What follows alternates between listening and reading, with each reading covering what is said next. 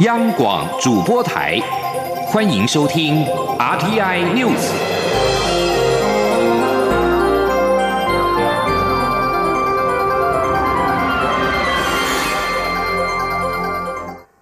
各位好，我是主播王玉伟。欢迎收听这节央广主播台提供给您的 RTN News。今天是二零二零年三月三号。新闻首先带您关注：俗称武汉肺炎的 COVID-19 疫情持续。虽然台湾已经有十二名确诊患者出院，不过二号还是新增一起病例，是第三十四例，现年二十多岁的女儿，曾经在二月十五号到二十六号多次到医院陪伴母亲。目前身体并没有任何不适，也没有出现任何症状。总计第三十四例已经有。三名医护人员、一名清洁工以及一名家人出现群聚感染，疫情调查持续进行当中。而以色列旅游团十一名旅客在二号回台，指挥中心应变官庄仁祥表示，十一人当中有一人因为有呼吸道症状后送，但没有发烧。另外十名无症状者发给居家隔离通知书，由旅行社安排车辆送回家。而为了因应疫情在国际间蔓延，伊朗的旅游警示灯号已经被我国列为红色。外交部二号另外针对约旦和以色列发出领悟讯息，提醒有意前往的国人，而注要注意这些国家的防疫最新规定。前天记者王兆坤的采访报道。外交部表示，约旦政府为防范疫情，宣布在十四天内曾入境或过境中国大陆、韩国、伊朗。意大利的外国旅客禁止入境约旦，并将视疫情发展调整相关措施。以色列方面，该国政府公告禁止十四天内曾前往中国、香港、澳门、新加坡、泰国、日本、韩国、意大利的非以色列永久居民及外国公民，以任何方式及途径入境以色列，直到另行通知为止。此外，十四天内曾前往澳洲或我国的旅客，且具以下症状之一：发烧至三十八度以上、咳嗽、呼吸困难或其他呼吸相关症状，应就近通报医疗院所。外交部提醒国人，若规划前往上述国家，出发前可向航空公司及其驻台机构确认最新资讯。入境时也应配合当地国政府防疫，并随时注意个人卫生。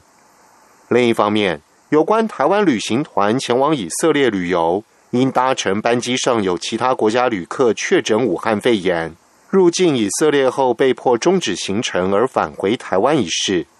外交部发言人欧江安回应指出，经我驻外单位协处，国人已经回到台湾。欧江安说：“本案后续呢，因为它没有涉及到我们国的相关的防疫的规定，因此外交部呢也于第一时间将相关的资讯，我们同步通报中央流行疫情指挥中心来做后续必要的处理。至于协处过程，欧江安表示，我驻以色列代表处是在二月二十八号接获以色列政府通知，我国旅行团入境所搭乘的土耳其航空班机上有一名其他国家的乘客为确诊者。”因此，以色列基于防疫需求，要求全机人员，包括我国旅行团成员，不分国籍都需要离境。该国相关单位于同日晚间护送我国旅行团共十一人至机场搭机返台。接着，该旅行团在伊斯坦堡候机期间，我驻土耳其代表处得知土耳其航空取消该团原定返台搭乘的航班机位后。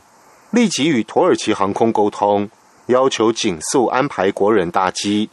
而在住处协调下，土耳其航空同意加派专机协助国人，并于二号返抵台湾。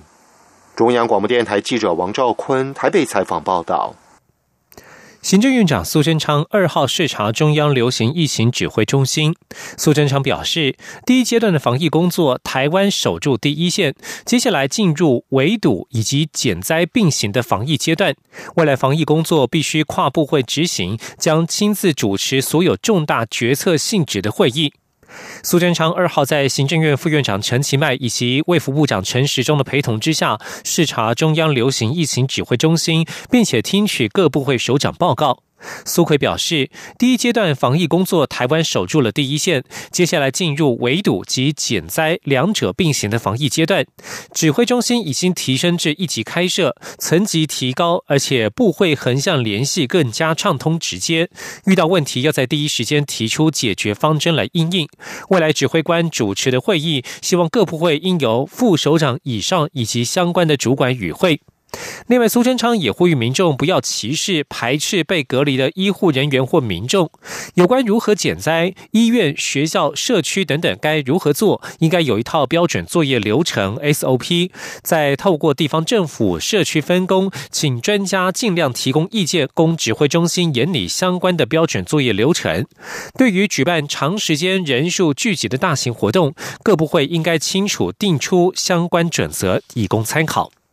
而行政院在上个星期通过了中央政府严重特殊传染性肺炎防治及纾困振兴特别预算案六百亿元，立法院长游锡坤二号邀集朝野党团进行协商，决议今天邀请行政院长苏贞昌、主计长朱泽明、财政部长苏建荣到立法院报告并备询。特别预算预计在下周五十三号于立法院会三读通过。前天记者郑玲的采访报道。行政院会上周通过中央政府严重特殊传染性肺炎防治及纾困振兴特别预算案六百亿元，将用于纾困及振兴因武汉肺炎疫情受冲击的产业。立法院长游锡坤二号邀集朝野党团协商特别预算审查程序相关事宜。民进党团总召柯建明指出，特别预算是大议案，预计要发言的委员应该很踊跃，因此建议本周三四两天安排委员会询答，下周一九号专心处理预。算十三号院会就能通过。国民党团总召林维洲则建议预算复委询答后先召开公听会，针对纾困振兴预算牵涉到的产业与劳工，听取各方意见，才能有实质帮助。经过协商后，朝野党团决议三号院会邀请行政院长、主计长、财政部长及相关部会首长列席报告特别预算编制经过，并被质询。尤锡坤宣读朝野协商结论，执行人士由民进。党团推派六人，国民党党团推派六人，民众党党团及时代力量党党团各推派二人进行。未参加党团委员得优先发言。执行顺序依例授权议事处办理。协商结论也载明，各党团同意三月十三号院会进行处理完成三读程序。各党团同意不提出复议，当日不进行实证质询。林维洲一开始质疑协商结论写明三读日期，恐有侵犯委员会职权疑虑。不过国民党团同意排除一个月协商期。柯建敏则说，排除一个月协商期是朝野共识，压日期是安定民心，也展现立法院决心。央广记者郑玲采访报道。国内医用口罩征用产能持续提升，本周预估产能将达到每日平均八百二十万片。中央流行疫情指挥中心二号宣布，三月五号星期四开始，将实名制口罩每人可以多购买一片，成人口罩购买量增为七天三片，儿童口罩购买量增为七天五片。今天央广记者江昭伦的采访报道。经济部次长王美花二号在中央流行疫情指挥中心记者会上表示，在相关业者的配合，假日也不休息加班下，国内上周口罩日产能平均达到六百六十万片。本周六十台新机陆续投入，将可达到平均日产能八百二十万片，下周增加到九百二十万片，持续稳定提供国内口罩供应量。特和口罩产能持续提升，中央流行疫情指挥中心也宣布，从五号周四起，口罩实名制有所调整，每人七天可多买一片。指挥官卫副部长陈世忠说：“好我们在实名制好上面做了更改，我们从每天的成人每天口罩七啊七天两片。”我们要好增加为七天三片，那儿童的口罩哈从七天四片哈增为七天五片。那不过呢，在整个的供应，我还是持续让它维持哈，就是每天能够购买的人数哈是一样。配合政策调整，全国各据点成人口罩每日提供量由四百片增加为六百片。儿童口罩则因为绝大部分据点都有剩余，维持每日提供量为两百片，仍限制十三岁以下儿童健保卡购买。其余成人口罩和儿童口罩的购买原则和价格也维持不变。由于口罩实名制实施以来，都市地区排队较长，偏乡地区买的人则相对少。加上目前成人口罩存量一千片以上的据点有八百多家，儿童口罩存量五百片以上的据点有四千多家。指挥中心下一波针对贩卖数量少的据点，将减少配送量；贩卖多的据点将增加配送量或增加区域贩售据点，让口罩需求分配更有效益。中国面台记者杨仁祥、张昭伦台北采访报道。接下来也是与民众切身相关的新制度。内政部在二号与脸书发文指出，三月一号起，新一波酒驾新制上路。酒驾累犯者重新考照之后，车辆将会被强制安装酒精锁一年，让受限驾驶要开车之前都必须先经过酒测的检验，没有通过就无法启动车辆。内政部指出，为了防止找人代吹酒精锁，酒精锁会在启动之后五分钟内要求受限驾驶人再次重新试验；而在汽车运转期间，每四十五分钟到六十分钟之内，酒精锁还会随机要求重新试验吹气一次。若是试验结果超标，或是十五分钟内没有完成重新试吹，酒精锁就会以清楚的光学及声音警示方式劝告受限驾驶人停止驾车，而且受限于驾驶。人每个月应该至供应商服务中心进行设备检查，以及下载事件记录资料，提供监理机关查核。内政部表示，如果酒驾累犯驾驶不依规定使用酒精锁，将处新台币六千元至一万两千元的罚款，并且当场移至保管该车辆。他他人代为解锁，也会受罚六千元至一万两千元的罚款。继续关心国际消息。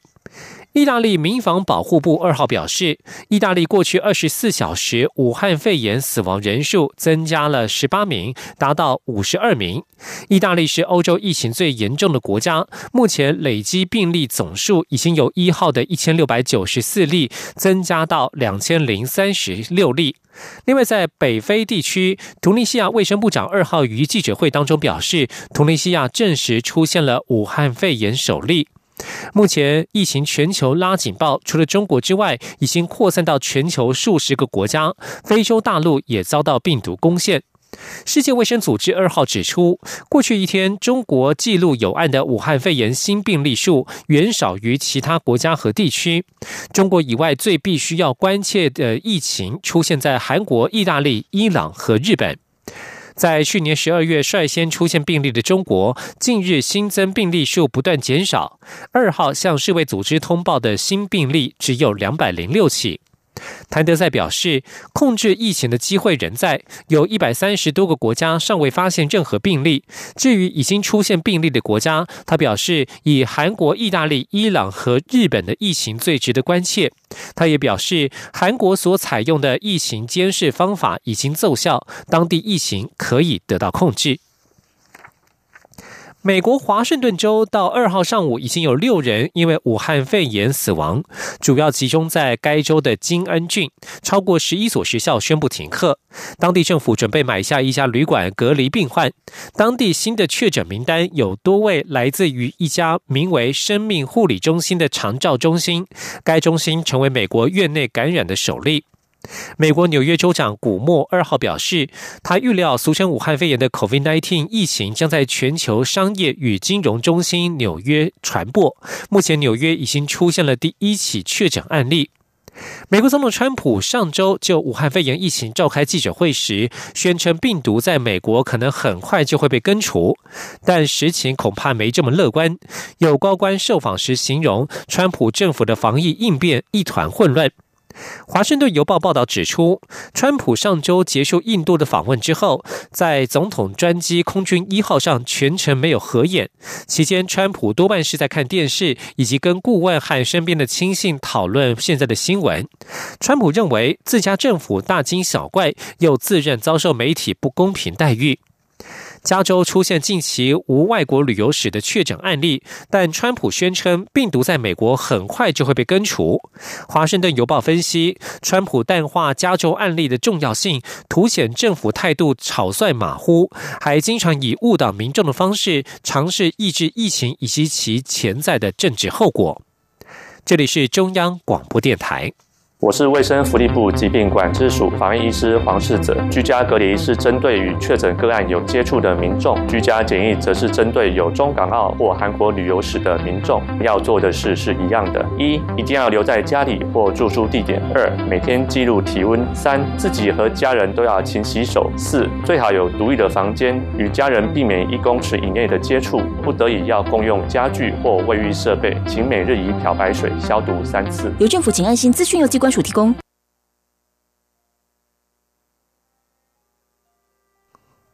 各位好，我是主播王玉伟，欢迎继续收听新闻。世界棒垒球总会二号宣布，受到武汉肺炎疫情影响，原定四月一号开打的六抢一东京奥运最终资格赛延期到六月十七号到二十一号，比赛地点一样在台中，因此中华职棒确定将开幕战移到三月二十八号举行。先前，中华棒协曾经表示，中国棒协与世界棒垒球总会都已经致函，希望中华棒协协助办理中国队入台的相关事宜。棒协已经向教育部体育署报告，而先前体育署长高俊雄也提到，疫情期间防疫是第一优先，会配合中央政策，在不剥夺中国队参赛权益的立场之下，世界棒垒球总会宣布原地延赛。疫情延烧以来，已经有不少的大型体育赛事延期或取消举办。新北停办国际级赛事万金石马拉松之后，二号确定铁道马拉松接力赛也喊停，将延期举办。新北市关旅局长张其强表示，仍未确定延到何时。而今年的铁道马创下历年来参与人数最多的纪录。台北市副市长黄珊珊在二号下午表示，为了因应武汉肺炎疫情，台北市小巨蛋三月份的三档商业演出都已经取消，一档计划延期。另外，台北市政府暂停所有的评鉴作业，并且呼吁中央体谅地方忙于防疫作业，也能够暂时取消各项评鉴。前天记者欧阳梦平的采访报道。台北市副市长黄珊珊二号下午在市府主持防疫应变小组会议后，接受媒体联访。他宣布，为了因应武汉肺炎疫情，小巨蛋三月份的大型商演将全部延期或取消。至于四月份，还要再与厂商协商。他说。巨蛋的部分，三月份的商演基本上有三档都已经取消了，然后还有一档是马友友的演奏会，他们也在希望能够延期，他们希望有比较好的档期，所以我们在跟他们协商，如果确定的话，三月份的相关的大型活动，在小巨蛋的部分会全部延期或取消。至于在小巨蛋公益档期举办的两场篮球赛，一场高中，一场大学篮球赛，因为每场人数不到一百人，会继续办理。另外，黄珊珊表示，凡是台北市相关的大型活动，也都会朝向停办、取消或延期。如果还是要办，会请主办单位提出相关作业计划，让卫生局及观传局一起评估空间以及人群拥挤的程度，或是座位的距离，再决定是不是能继续举办。黄珊珊并表示，台北市有许多单位都有评鉴作业，例如社会局有许多委外经营的长或相关机构，平时都会办评鉴，但因为疫情的关系，是否希望他们全力做好防疫，所以所有评鉴都会延期。但他也指出，目前有许多是中央对台北市相关单位进行评鉴，是否希望中央能体谅地方政府以防疫优先，忙于防疫作业，是否也能暂时取消评鉴？另外，新北市规划社会住宅作为医疗人员的防疫所。黄珊珊表示，北市府也一直在寻找适当的地点，现在正盘整市府的空间，包括一些已达完工程度的社会住宅，将优先保留作为医护人员未来可能需要休息或居家检疫的场所。目前正陆续完善设备动线，并评估对周遭的影响，确定后就可上线。中央广播电台记者欧阳。梦平在台北采访报道。而为了因应如果社区出现大规模感染爆发，医院收治大量病患，新北市政府决定将位于新店中央新村的社会住宅作为医护人员的暂时居住所。新北市长侯友谊二号表示，第一阶段提供两百二十四房三百零一个床位，未来是疫情发展最多可提供一千零七十六床，让医护人员在前线照顾病患之后，还有安心舒适的环境可居住，无后顾之忧。前天记者王维挺的采访报道。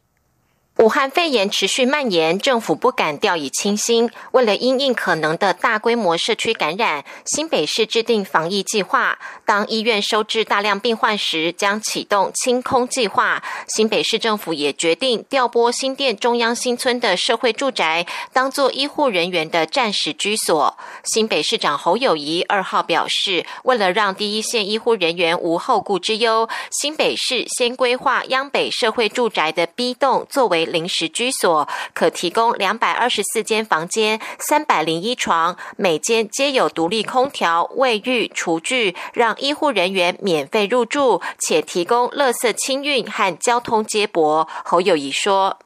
我们特别把我们央北的四位市长，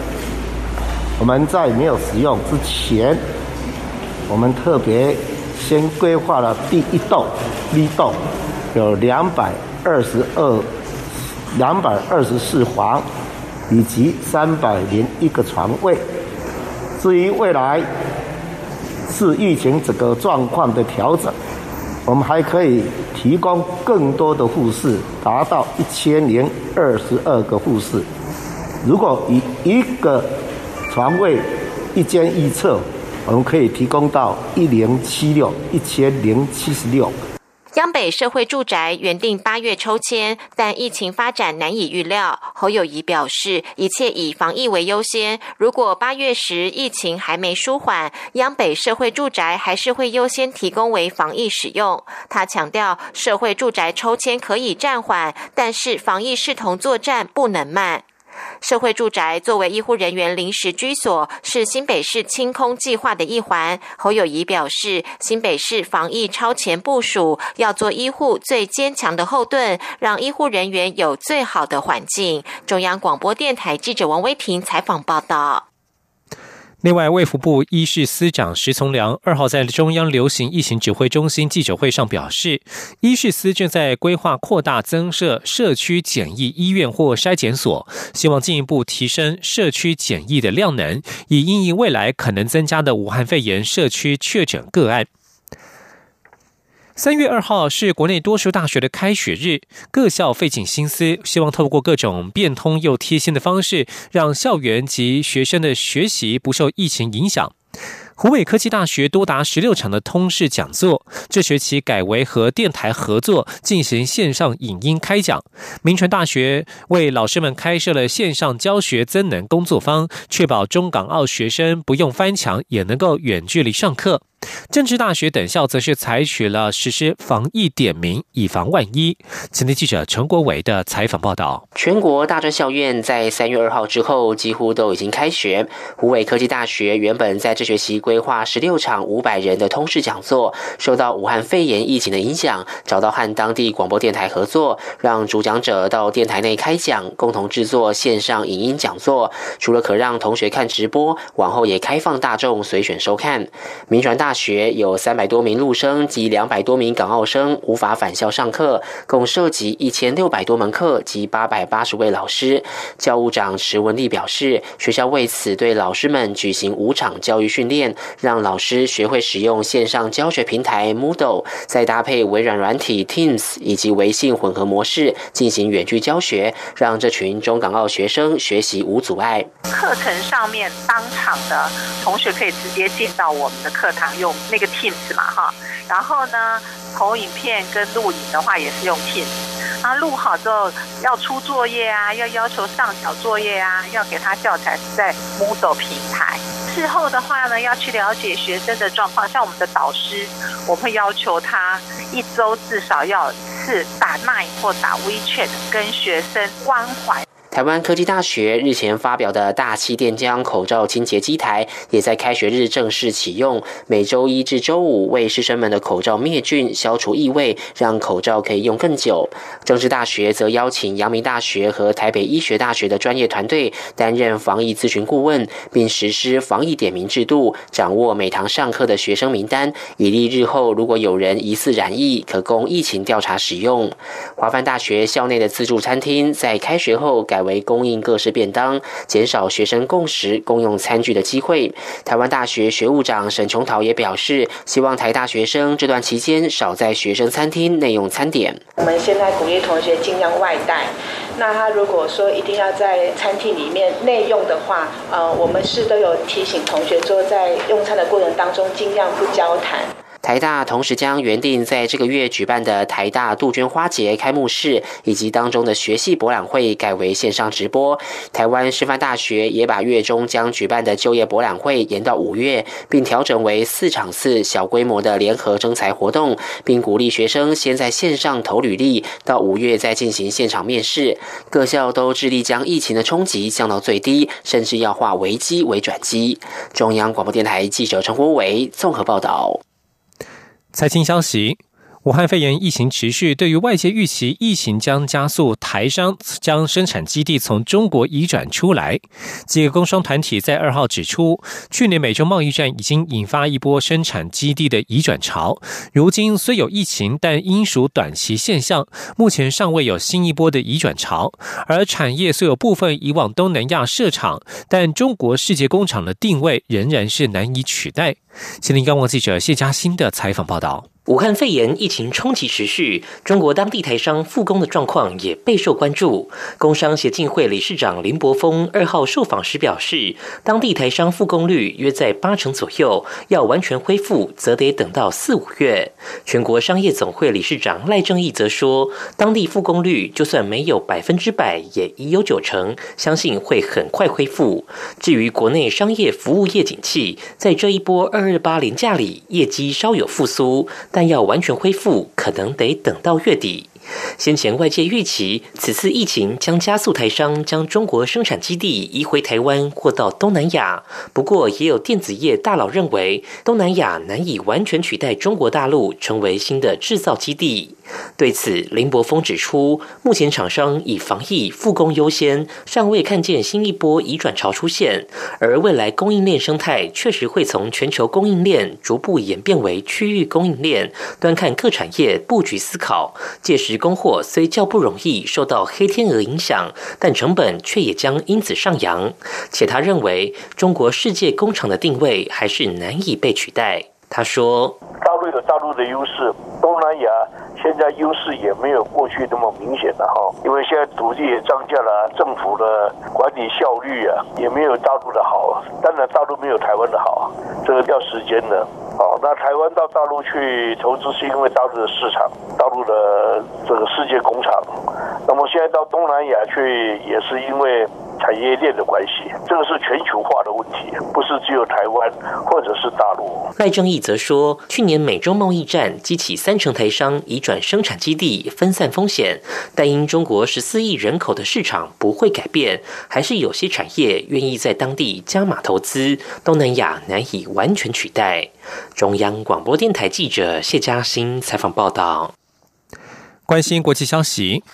有关国际货币基金 （IMF） 等全球金融机构打算协同一致应应武汉肺炎疫情危机的消息，使得市场大为振奋。美国股市今天摆脱上周前所未见的狂跌颓势，强力反弹。道琼工业指数今天狂飙一千两百九十三点九六点，涨幅百分之五点零九，以两万六千七百零三点三二点作收。标准普尔五百指数大涨了一百三十六点零一点，涨幅百分之四点六，收在三千零九十点二三。三点，科技股纳斯达克指数净扬了三百八十四点八点，涨幅百分之四点四九，收在八千九百五十二点一六点。至于欧洲股市，则是涨跌互现。